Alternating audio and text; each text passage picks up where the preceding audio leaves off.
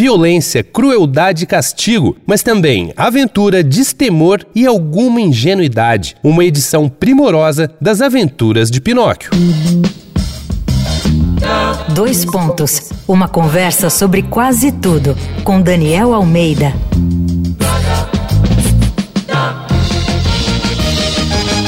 Esse é mais um episódio da série Bonde da Lorota aqui do Dois Pontos. Série dedicada inteiramente aos picaretas ilustres, farsantes diplomados que entraram para a história. Então precisamos puxar o pé do italiano Carlo Collodi.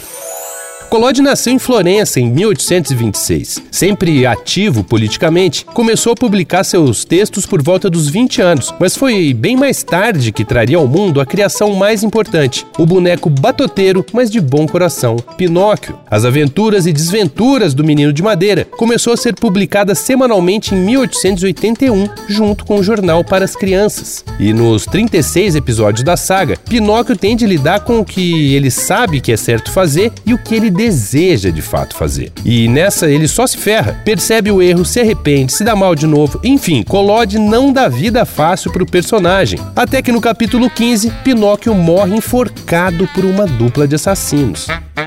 Mas que nada, as peripécias do boneco faziam tanto sucesso desde aquela época que Carlo Collodi foi obrigado a ressuscitar o personagem e seguir por mais 21 capítulos, até que Pinóquio, arrependido de todos os compromissos que não cumpriu, vira um menino de verdade, bonzinho e responsável. E eu só descobri que a mais influente obra de Collodi saiu assim, em episódios semanais e com altas doses de violência e crueldade, numa edição primorosa que saiu pela extinta editora Kozak Naif. Além da tradução de Ivo Barroso, o livro de capa dura e tamanho de bolso traz ilustrações do grande artista Alex Serveni, que usou uma técnica do final do século XIX chamada cliché vert, funciona mais ou menos assim. O artista chamusca uma placa de vidro usando uma vela acesa e em seguida risca o desenho na placa usando um objeto pontiagudo. O resultado são imagens meio de sonho, meio de pesadelo, com um efeito muito bonito. No pós-fácil dessa edição, o escritor Ítalo Calvino diz assim: